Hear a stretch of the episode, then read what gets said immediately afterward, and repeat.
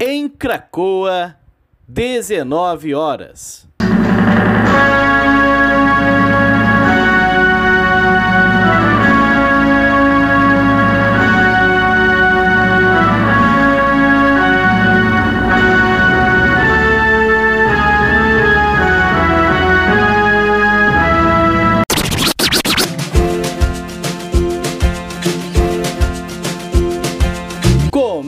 Agora a Voz das HQs. Seja bem-vindo, ministro Alessandro.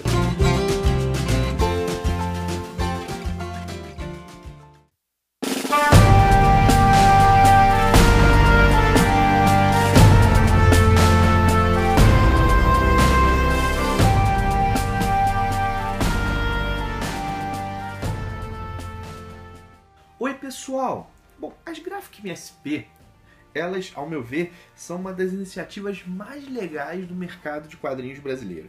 Assim, para quem não sabe do que se trata, é o seguinte, né? É uma série de álbuns com histórias autocontidas, onde os personagens do Maurício de Souza, a Turma da Mônica, teve a Turma da Mata também, né? Lá, Mônica, Cascão, Cebolinha, Astronauta, onde esses personagens passam por uma releitura tendo em vista um público mais velho do que aquele originalmente buscado com as revistas da Turma da Mônica, né? E, e nesses álbuns, eles têm uma pegada mais autoral. Ah, nessas releituras, os autores ganham uma liberdade para dar a sua versão daquele personagem, né? E cara, saiu bastante coisa boa nesses, nessas gráficas MSP. Cara, por exemplo, eu fico lembrando de Chico Bento Arvorada, de Mônica Força, cara, coisas realmente bem legais, né? E boa parte dos autores que trabalham nesses álbuns vem do mercado de quadrinhos independentes brasileiros.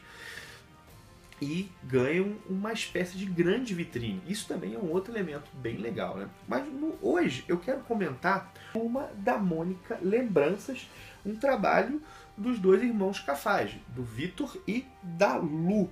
Bom, Lembranças é parte de uma trilogia. Primeiro nós tivemos Turma da Mônica Laços e depois Turma da Mônica Lições. Cada história ela pode ser lida de maneira independente, mas quando os três álbuns são lidos, há a percepção de uma continuidade. E o que dizer de maneira especial de lembranças, né? Primeiro, né?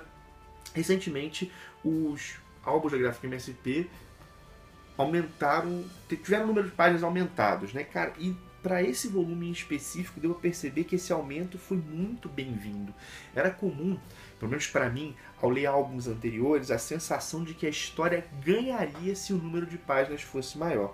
Aqui, embora a história termine, como toda história boa, dando aquela sensação de quero mais, a, o, parece que foi o tamanho ideal. Fala assim, cara, a história realmente foi contada como tinha que ser. Então, assim, acho que foi um acerto aumentar o número de páginas dos álbuns, né?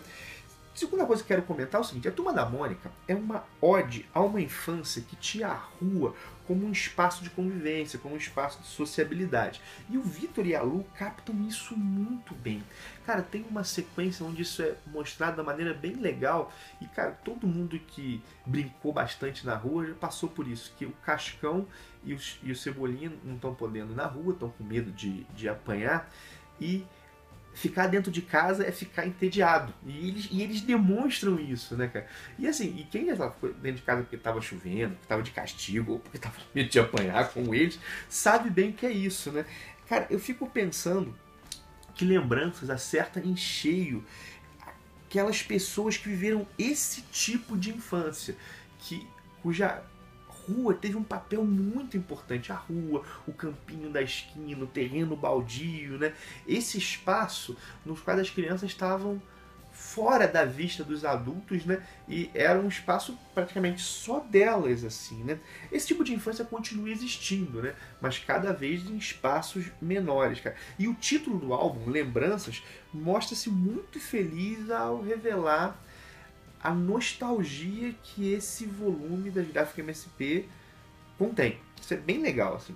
Outra coisa que vale comentar é que um tema forte de lembranças é o tema da amizade. Uma amizade que surge na infância e que é construída em torno de brigas e brincadeiras, né?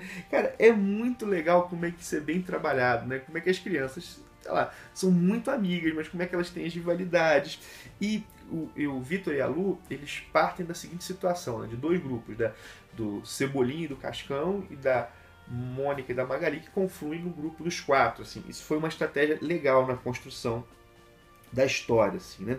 E o seguinte, embora exista um quê de idílico na infância mostrada em lembranças, o álbum não deixa de apontar alguns dramas comuns, lá, ao final da infância, começo da adolescência, lá o bullying, o medo da exclusão, a relação com os primeiros amores, o não querer ser visto como criança, isso aparece na sequência que o Cebolinha tá na comprando um gibi, ele compra um gibi infantil, né? Ele fala, ah, gibi pra mim tem que ser assim, fofo e educativo, né? E aí chega um adolescente comprando um gibi mais violento, ele fala, gibi pra mim tem que ser assim, é, adulto e violento, sanguinolento, bem legal, ele não quer ser visto como criança, né? E um outro comentário é o seguinte, né? Turma da Mônica, cara, lembranças é lotado de referências. Só que as referências aqui elas cumprem uma função que eu achei bem legal. Não é simplesmente colocar easter egg, coisa pra gente ficar procurando, né? Mas as referências funcionam como componente da nostalgia e da homenagem prestada aos personagens do Maurício de Souza. É bem legal, cara. Bom, enfim, é uma história bem bacana, cara. Eu gostei muito. Cara, e da arte Pô, cara, não precisa nem falar muito. Cara, é bonito demais o trabalho que os irmãos fazem. Cara, eu acho que eles realmente mandam muito, assim, que o traço deles, dos dois, combina muito com a turminha. Bom, eu não conheço muito bem o trabalho da Lu, só conheço pelas gráficas MSP. Cara, mas o, o Vitor é um cara que eu acompanho. Cara, eu curto demais o Valente do Vitor Cafaz. E se é uma ode à adolescência. Turma da Mônica é uma ode à infância, Valente é uma ode à adolescência. E, cara, ele é um cara que sempre que lançar um material novo eu vou ter curiosidade de ir atrás. Eu acho o cara um baita quadrinista, né? E pelo pouco que eu vi da irmã, ela é tão talentosa quanto. Mais uma páginazinha aqui, né? Bom, de todo modo, eu desejo muito sucesso aos dois. E também a essa linha gráfica MSP, aí, uma iniciativa do Sidney Guzman, a galera que curte quadrinhos sabe quem é o Sidney, né? Trabalha na MSP, é um jornalista de um jornalista especializado em quadrinhos, de todo o universo HQ. Cara, dou meus parabéns a ele. Bom, todas elas, com certeza eu vou ler. E se a qualidade média for mantida, cara, a coisa realmente vai se mostrar, ao fim e ao cabo, uma das maiores coleções que a gente viu no Brasil. Porque até hoje, assim, ruim, ruim, acho que não teve nenhuma, né?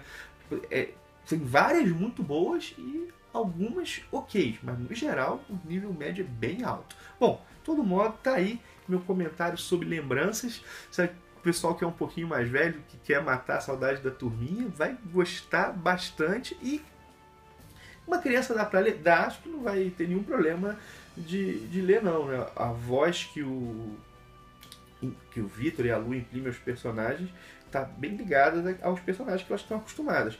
Mas na verdade, uma criança não vai aproveitar isso aqui tal qual um adulto aproveita.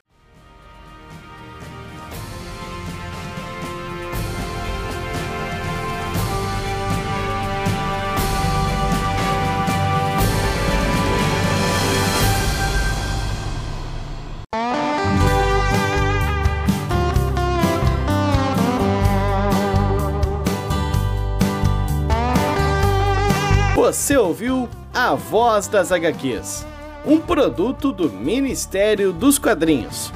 Quer saber mais sobre esse e muitos outros assuntos?